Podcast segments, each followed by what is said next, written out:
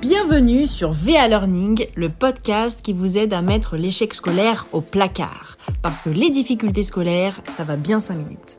Je suis Valentine Armbruster, coach certifié et auteur du livre Dépasser les difficultés scolaires, ni cancre ni dyslexique, peut-être kinesthésique, publié aux éditions Albin Michel.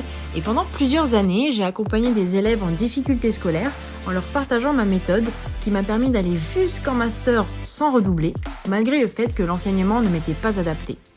Chaque semaine, je vous partage un épisode dans le but de vous en apprendre davantage sur la pédagogie, mais aussi pour aider votre enfant à optimiser son apprentissage en vous donnant des astuces et des méthodes concrètes.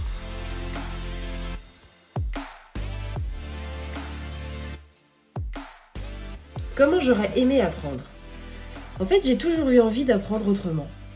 Euh, en classe, j'étais celle qui faisait grincer sa chaise parce que je me tortillais dessus car le temps me paraissait trop long. J'étais celle qui se demandait pourquoi il y avait des cours pour venir gâcher les récréations. Et ce portail, cette grille, pourquoi ils sont fermés? Est-ce que c'est parce qu'on est en prison? Non, à l'école, j'aimais pas ça, mais il y avait des choses que j'aimais.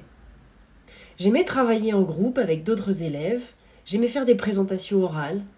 J'aimais quand le prof nous racontait sa vie ou nous rapportait des objets ou nous faisait faire des jeux.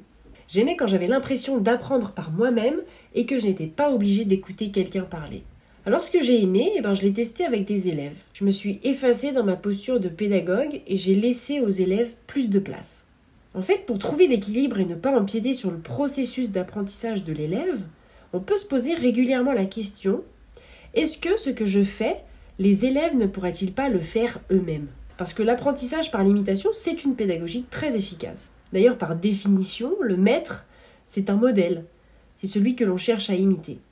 Donc apprendre par l'imitation suppose que l'élève fasse deux choses. Un, qu'il puisse observer. Deux, qu'il ait l'opportunité de reproduire. Donc, l'idée, c'est pas de reléguer l'élève à la posture d'apprenant passif, mais de le placer au rang d'acteur. Et quand je leur expliquais une leçon, je faisais une démonstration puis je faisais la même démonstration avec un élève, puis l'élève faisait seul et je supervisais, puis l'élève faisait tout tout seul. Il est bon aussi de pouvoir encourager l'entraide, notamment avec le travail en sous-groupe. Bien souvent, un élève qui ne comprend pas a du mal à lever la main devant toute la classe pour poser sa question. Alors j'encourageais donc les élèves à apprendre ensemble. Quand les élèves travaillent ensemble, ceux qui ont compris expliquent à ceux qui n'ont pas compris, et cela permet de développer l'entraide c'est-à-dire prendre conscience que ce que je sais, ce que j'ai en moi, n'a pas pour objectif de ne servir qu'à moi-même. Mais mes connaissances, mes compétences doivent aussi pouvoir servir aux autres. Et d'ailleurs, plus tard, dans le monde du travail, eh bien, on va être confronté au travail en groupe, au fait de travailler avec d'autres personnes, de pouvoir s'aider mutuellement. Donc c'est bien de pouvoir cultiver ça dès l'école. Et le travail en sous-groupe va permettre beaucoup de choses. Déjà l'entraide, le soutien mutuel, donc ceux qui ont compris aident les autres et seront eux-mêmes aidés à une autre occasion. Ça favorise l'échange, la solidarité et de comprendre aussi que dans la vie, eh bien parfois on a besoin d'aide. C'est-à-dire que c'est important de pouvoir aider les autres, mais aussi d'accepter qu'on soit aidé. Les autres ont besoin de nous et nous aussi, on a besoin des autres. Ça permet aussi d'éviter qu'un élève se retrouve isolé dans ses difficultés. Parce que, on l'a dit tout à l'heure, un élève qui n'a pas compris n'ose pas toujours le manifester. Surtout quand ça arrive plusieurs fois. Après, on peut se dire Ah, c'est toujours lui qui pose des questions et qui comprend pas. Donc, au bout d'un moment, ça dégoûte, on n'a plus envie de lever la main et on s'isole. L'entraide va rendre les élèves plus actifs dans leur apprentissage et éviter qu'ils décrochent en classe. Ensuite, l'émulation qui, au sein même du groupe et entre chaque groupe, donne l'envie aussi de se dépasser. Et il y a une liberté dans le travail, car les élèves vont à leur rythme, ils s'organisent aussi, et ils présentent ce qu'ils ont fait sous différentes formes.